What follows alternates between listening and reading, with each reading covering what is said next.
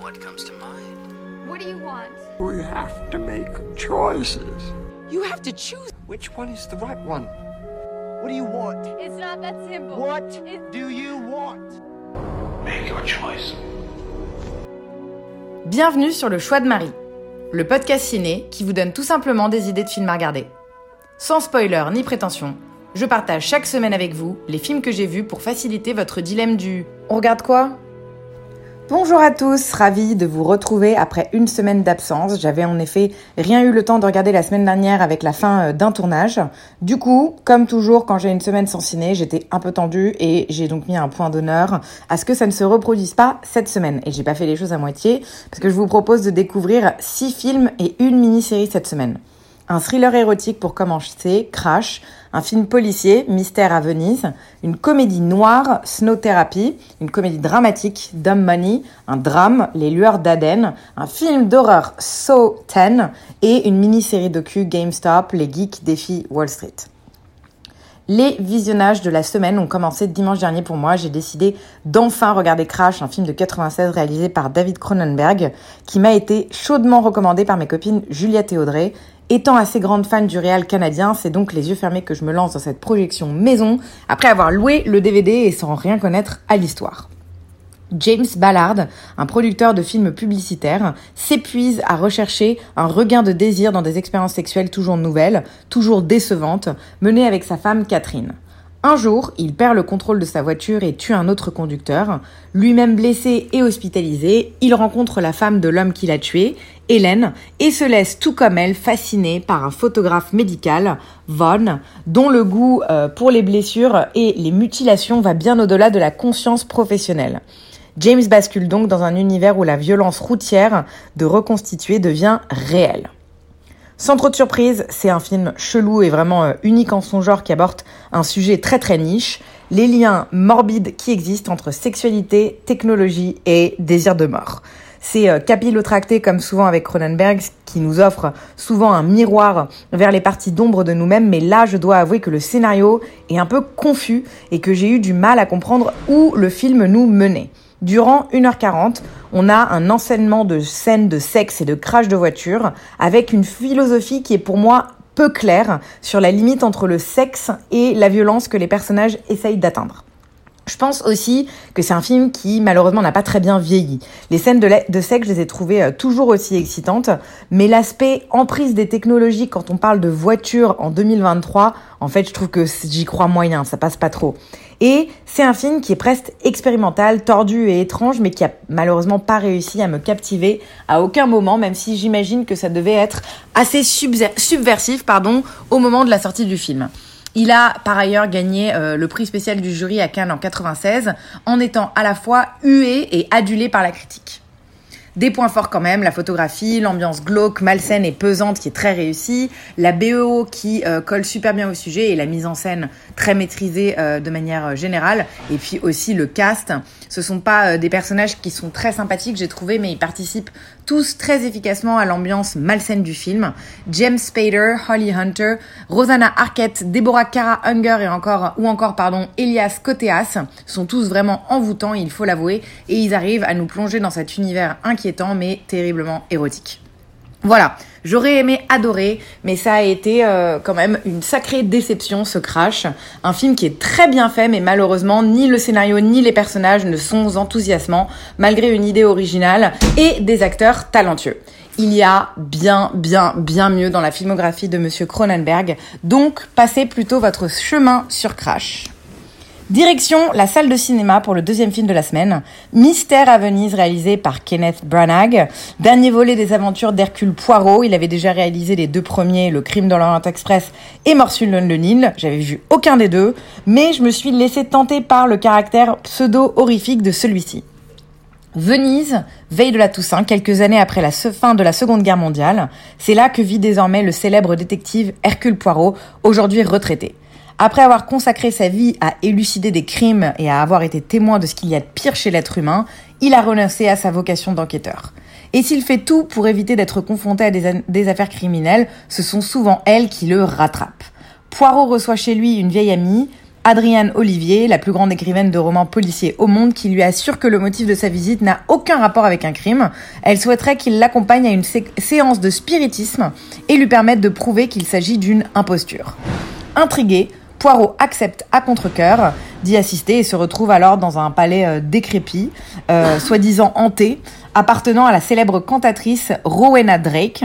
Lorsque l'un des participants est sauvagement assassiné, toutes les personnes présentes deviennent donc de potentiels suspects. Le détective belge se retrouve une nouvelle fois plongé dans un monde sinistre d'ombre et de secrets.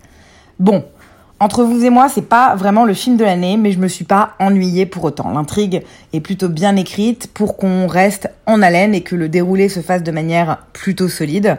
L'ambiance de huis clos est réussie et j'ai été sensible forcément aux quelques ajouts des codes de l'horreur sans pour autant que ce soit vraiment un film d'horreur, je vous rassure. Mais je regrette que le spectateur ne participe pas assez à l'enquête étant donné que les indices tombent un peu au hasard les uns après les autres. Parce que c'est ça un peu le kiff des whodunit. C'est d'essayer de résoudre le puzzle nous-mêmes en même temps que les personnages. Donc oui, avec mes copines, on a fait des petits paris, mais c'est vrai qu'il y avait pas assez de rebondissements pour nous balader et nous induire en erreur entre l'un et l'autre des suspects. Il est bien fait, cela dit visuellement, des plans euh, bien construits et très originaux qui, je trouve, collent parfaitement au ton du film et à son caractère un peu mystique. Je me suis vraiment surprise euh, à, à kiffer une photographie belle et picturale, tout comme les décors qui étaient très immersifs et bien faits. Cast 5 étoiles pour ce film, vraiment. Kenneth Branagh, bien évidemment, qui recampe le rôle d'Hercule Poirot. Je n'ai pas vu les autres, mais je trouve qu'il a totalement la gueule de l'emploi. En dehors de lui, j'ai trouvé les autres assez caricaturaux, ce qui est sûrement voulu pour un film de ce genre, mais forcément j'ai trouvé qu'on accrochait moins. Michel Yeoh en tête, que j'ai trouvé vraiment ridicule, mais aussi Kelly Riley, Jamie Dornan, euh, Tina Fey ou encore Camille Cotin, oui oui, chacun dans leur euh, personae bien défini, mais que j'ai trouvé un peu lourdeau. Un bon film d'avion pour moi, ce Mystère à Venise, mais clairement pas un film que je vous empresserai d'aller voir en salle, ça ne vaut absolument pas le coup. Un moment sympa mais sans plus, il est sorti il y a deux semaines en France, le 13 septembre, et c'est donc à découvrir en salle pour le moment si ça vous démange. Un DVD maison pour continuer vu qu'on a loué également Snow Therapy, le premier gros succès de Ruben Östlund sorti en 2014. Ce film lui a valu le prix du jury Un certain regard trois ans avant sa première palme d'or. Réal suédois de génie, c'est avec beaucoup d'impatience que je me lançais dans ce film. Une famille suédoise passe ensemble quelques précieux jours de vacances dans une station de sport d'hiver des Alpes françaises. Le soleil brille et les pistes sont magnifiques, mais lors d'un déjeuner dans un restaurant de montagne, une avalanche vient tout bouleverser. Les clients du restaurant sont pris de panique. Eba, la mère, appelle son mari Thomas à l'aide tout en essayant de protéger leurs enfants, alors que Thomas, lui, a pris la fuite, ne pensant qu'à sauver sa peau. La réaction inattendue de Thomas va les amener à réévaluer leur rôle et leur certitude, un point d'interrogation planant au-dessus du père en particulier, et Thomas tente désespérément de reprendre sa place de patriarche dans la famille. Snow Therapy, c'est une comédie grinçante sur le rôle de l'homme au sein de la famille moderne. Grinçante qui occulte jusqu'au malaise en fait la crise familiale que traversent les protagonistes et qui va très très vite avoir pour sujet central la masculinité fragile de Thomas hyper original. Le premier truc que je me suis dit, c'est putain, je suis trop heureuse que des films comme ça existent. Au niveau du ton, c'est très léger, comme souvent avec Ruben Osloon, qui réussit vraiment à injecter une bonne dose d'humour afin de briser la tension qui est palpable dans une famille où ceux qui souffrent le plus sont très certainement les enfants dont la crainte de voir leurs parents se séparer est magistralement représentée. La fin est excellente, j'en dirai pas plus, mais je trouve qu'elle permet clairement de boucler la boucle efficacement. L'intelligence du cinéaste, pour moi, consiste tout aussi bien à montrer la douleur de la femme que l'incapacité du mari à assumer ses actes. C'est lent comme film, je vous préviens, euh, mais en étirant justement ces scènes, je trouve que Ruben, Ruben Osloon a réussi à créer, mais surtout à capter un malaise à la fois par la durée des plans fixes et la rigueur du cadre, mais aussi par les dialogues qui obligent en fait les personnages à se confronter. Je dois avouer que euh, bien que la lenteur soit efficace du point de vue narratif, elle peut aussi avoir raison du spectateur. C'était pas le film le plus prenant du monde et je peux totalement comprendre que certaines personnes décrochent. Même moi, il était tard à la fin, je, je sentais que je piquais un peu du nez. Et dès que j'avais des petits regains d'énergie, il n'y avait pas grand chose que j'avais raté. Donc ça prouve que c'est pas un film sur lequel dans la durée il se passe un milliard de trucs. Très très bon cast, cela dit, autant les leads Johannes Kunke et Lisa Loven Kongsley que les acteurs secondaires. Il y a beaucoup de non-verbal subtil de la part de tout le monde, ce qui est vraiment euh, très très solide au niveau de l'interprétation. Et in fine, je pense qu'il y a de bien meilleurs Ruben Osloon, mais je reste quand même très contente d'avoir vu ce Snow Therapy. Si vous avez envie de le voir, il est dispo en VOD sur Apple TV, Orange, Canal, Amazon et Universiné. Je retourne en salle pour le quatrième film de la semaine pour aller voir Dumb Money, le dernier film de Craig Gillespie à qui on devait déjà les excellents Cruella, Lars and the Real Girls et moi, Tonya. Quelqu'un que j'admire beaucoup comme metteur en scène, donc c'est tout naturellement que je vais voir ce film, dont l'histoire est tirée, d'une histoire vraie. Dumb Money, c'est l'incroyable histoire euh, vraie d'un homme ordinaire et de ses followers qui ont ébranlé Wall Street en misant sur GameStop, une entreprise américaine à laquelle personne ne croyait. C'est en fait un vendeur de jeux vidéo, c'est un peu comme Micromania en France. En engageant toutes ses économies sur un pari fou, Keith Gill et ceux qui décident de le suivre vont gagner beaucoup, beaucoup d'argent. Wall Street a ses nouveaux loups, mais ce qui enrichit les uns appauvrit les autres et les milliardaires des fonds d'investissement ne vont pas tarder à riposter. Ce type de fait divers euh, convoquant les finances et la bourse n'est pas toujours facile à porter au cinéma et à mettre en image de manière à la rendre à la fois instructive et intéressante. Et à ce niveau, Dumb Money réussit totalement le challenge. On n'est pas du tout dans une œuvre du type The Big Short qui était franchement assez incompréhensible malgré ses velléités de vulgarisation et beaucoup trop bavard. Je dirais que ça m'a fait plus penser à un The Social Network au niveau du ton, euh, pour la, la tonalité pardon quelque peu sarcastique et incisive de l'ensemble, ballottée entre suspense et note d'humour. Ici s'ajoute ici par ailleurs une charge bien salée contre les riches, euh, intouchables de ce monde euh, et euh, toute la, la, machine qui est Wall Street. C'est vraiment c'est cinglant et radical, ça c'est le moins qu'on puisse dire. Très prenant, le rythme est soutenu et le, le script explique vraiment très très bien les différentes facettes, causes et conséquences de cette incroyable histoire. Après, j'ai forcément, je connaissais pas l'histoire et j'ai lu pas mal d'articles dessus en rentrant. J'ai également regardé la série Netflix sur le même sujet, on va en parler dans quelques minutes. Comme toutes les histoires vraies qui sont adaptées au cinéma, il y a des détails qui ont été omis, que je trouve toujours assez moyens. Mais bon, ça reste un film qui est vraiment divertissant et instructif. Cast assez monstrueux sur ce film. Paul Dano, Seth Rogen, Sebastian Stan, America Ferrera, Vincent Donofrio, Shailene Woodley, Pete Davidson, et Nick Offerman. La liste est vraiment très très longue. Je les ai tous trouvés très très bons, à l'exception de Paul Dano, qui est quand même le lead et que d'habitude j'adore. Mais j'ai trouvé en fait que c'était pas la bonne personne à caster pour ce rôle. Il manque un peu de charisme. Dommage étant donné que c'était le lead du film. Je trouve malgré tout que Dumb Money, c'est un film vraiment cool et porte-étendard efficace de toute une génération de geeks biaisés par ce scandale. Il est euh, bien fait et prouve une fois de plus que ce cinéaste est un très très bon raconteur d'histoire. Une œuvre originale et pleine d'énergie que je vous recommande. Vous pourrez aller le voir en salle à partir du 29 novembre prochain. Le Yémen a choisi le film Les Lueurs d'Aden pour représenter le pays aux Oscars, The Burden dans son titre original, et j'ai donc eu accès au film dans le cadre du festival pour lequel je travaille, réalisé par Amar Gamal. Il a été présenté à la Berlinale en février dernier, et c'est le deuxième film du metteur en scène après Ten Days Before the Wedding en 2018 que je n'avais pas vu.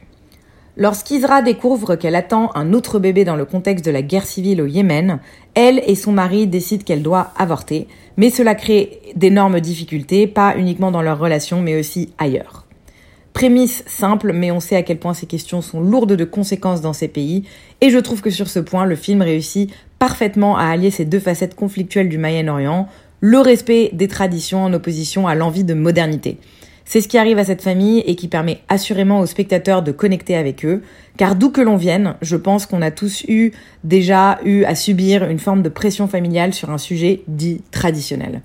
Comme toujours, j'ai été sensible au charme et à l'esthétisme de l'univers yéménite et euh, j'étais vraiment prise dans le film. Après, je vais pas vous mentir, c'est un film très très lent. Et la mise en scène, elle est pas vraiment là pour dynamiser les choses. Chaque scène est composée d'un plan, un seul plan un plan large, plus exactement, qui englobe toute la pièce et permet donc de voir tous les personnages et toutes les interactions. Parfois un panorama ou une petite inclinaison si l'action le demande, mais qu'on soit bien clair, la caméra, elle est posée sur un trépied et c'est tout. Ça lui donne du coup un véritable aspect de documentaire, où l'on se sent en fait comme une petite souris plongée dans l'intimité de cette famille, sans artifice ni gros plan. La vie comme elle l'est. Les plans euh, statiques dont, euh, dont ceux qui en sont en fait dans la voiture sont les plus serrés, c'est eux qui permettent le plus d'apprécier le jeu des acteurs, et c'est là euh, qu'on voit le mieux leur visage. Tous très bons et époustouflants de sobriété, à commencer par Khaled Hamdan et Abir Mohamed qui jouent Ahmed et Isra. J'ai beaucoup aimé personnellement, ça dure 1h30, donc je trouve que c'est pas non plus euh, terriblement ennuyeux. Je sais pas si j'irais dire que je le conseille à tout le monde. C'est vraiment un film lent qui a plus pour porter un public de festival que le grand public. Les Lueurs d'Aden, il a pourtant une date de sortie en France contre toute attente. Il va falloir attendre un petit peu cela dit, vous pourrez le voir en salle à partir du 10 janvier 2024. Dernier film de la semaine, un samedi soir d'octobre en salle, pour aller voir Saw 10. Entre nous, ça faisait un bail que j'avais pas vu euh, un des films de la franchise. Je suis pas sûre d'avoir vu euh, le dernier saut, numéro 7 qui était euh, qui s'appelait Chapitre final, sorti en 2010 et je sais que j'ai évité comme la peste les deux spin-offs Jigsaw et Spiral sortis respectivement en 2017 et 2021. Ne me demandez pas pourquoi je me suis motivée pour celui-là. Je crois qu'en fait, ça faisait longtemps que j'avais juste pas vu un film bien gore. Et Kevin Greutert s'y colle euh, à celui-là. C'était le metteur en scène du sixième et septième film. Et pour la petite histoire, c'était le monteur des cinq premiers. Les événements se situent entre Saw 1 et Saw 2. On y retrouve un John Kramer, aka Jigsaw, malade et désespéré qui se rend au Mexique afin de subir une opération expérimentale capable de guérir son cancer. Il découvrira vite que euh, la réalité est tout autre et animé d'un nouveau but, le célèbre tueur en série retourne à son œuvre et va prendre sa revanche sur des escrocs dans un terrible jeu dont lui seul a le secret à travers des pièges toujours plus machiavéliques et ingénieux les uns que les autres. Je crois que c'est vraiment le synopsis le plus générique du monde qui aurait pu décrire n'importe lequel des films de la saga. Mais en fait, à ce stade, qu'est-ce qu'on attend lorsqu'on va voir un saut? D'être diverti et de voir du sang. Au-delà du tout premier qui pour moi était vraiment un chef-d'œuvre et c'était plus pour moi un thriller gore qu'un film d'horreur pur et dur, les autres, il faut dire ce qui est, ce sont des torture porn au scénario euh, un peu douteux qui sont là plus pour nous en mettre plein la gueule qu'autre chose. Et bien sur ce point-là, le film est plutôt réussi. On retrouve les éléments classiques de la franchise, le montage hystérique, des airs de télévision voire de soap opera, et évidemment la violence des, des pièges qui sont à leur habitude d'une inventivité remarquable. Et je crois que ce qui fait la longévité de cette franchise, ce sont les thèmes très actuels sous-jacents qu'elle explore des idées de surveillance, de culpabilité, de justice, de violence et de, torture, pardon, de victimes, de bourreaux, et la façon dont en fait tout ça se propage et se confond en un joyeux bordel où tout le monde est compromis et s'entretue. Et c'est ça qu'on kiffe dans Saw. C'est pas juste la violence, mais la violence qui non seulement veut dire quelque chose, mais surtout qui capte l'attention de l'auditoire. Et Jigsaw, je trouve que c'est le tueur le plus juste et le plus honnête de tous, et vous savez très bien qu'on l'aime en tant qu'humain bien plus que toutes ses victimes.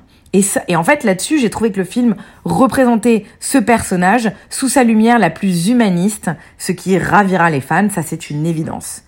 Il reste que le scénario n'est pas toujours très solide dans Sodis, avec notamment les 45 premières minutes qui sont bien trop longues. Alors certes, elles introduisent la suite, mais elles auraient pu être bien plus expédiées à mon avis.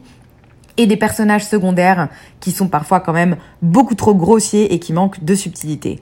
On ne peut pas tout avoir. Plaisir, cela dit, de retrouver Tobin Bell, fidèle à la saga depuis près de, près de, de 20 ans maintenant, c'est absolument fou. Voilà, je pourrais honnêtement continuer à en parler pendant des heures, je trouve que vraiment les films d'horreur pour moi c'est un sujet philosophique, mais il est temps de clôturer cette chronique déjà bien trop longue sur le dixième film de la saga Saw. Saw 10 sortira le 25 octobre prochain en France, juste avant Halloween. Rendez-vous en salle à ce moment-là si vous êtes tenté.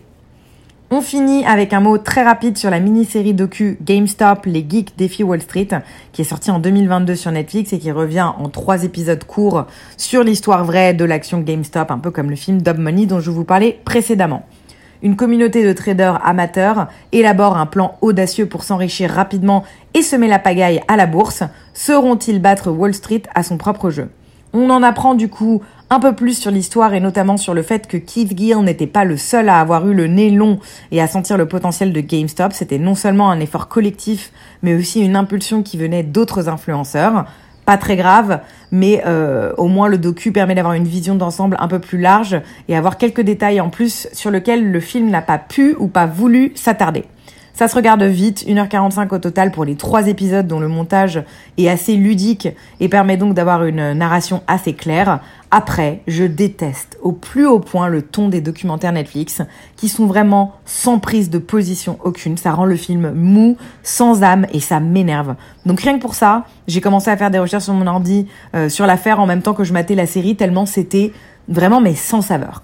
Et je dirais pas que je vous la conseille, j'ai trouvé que le film était plus sympa, mais si malgré tout vous êtes tenté, GameStop, les geeks défient euh, Wall Street est dispo sur Netflix, c'est une série Netflix dispo sur la plateforme. Après une semaine d'absence, on sent que j'étais en manque. J'espère que vous êtes toujours là. C'est un épisode qui était terriblement long, j'en suis bien consciente. Mais voilà, il faut croire que vous m'avez manqué aussi, donc j'avais envie de vous parler. Et surtout, c'était une semaine bien bien variée avec un peu de tout, et ça, ça me fait vraiment plaisir. Je crois que j'aime bien imaginer que chacun d'entre vous peut trouver un film à son goût dans chaque épisode de podcast. Mais euh, j'ai peur d'en avoir perdu quelques-uns d'entre vous, cela dit en cours de route, euh, au moment où j'ai abordé Saut. Sur ce, je vous laisse et je vous dis à dimanche prochain pour un nouvel épisode et de nouvelles découvertes ciné. Merci de votre écoute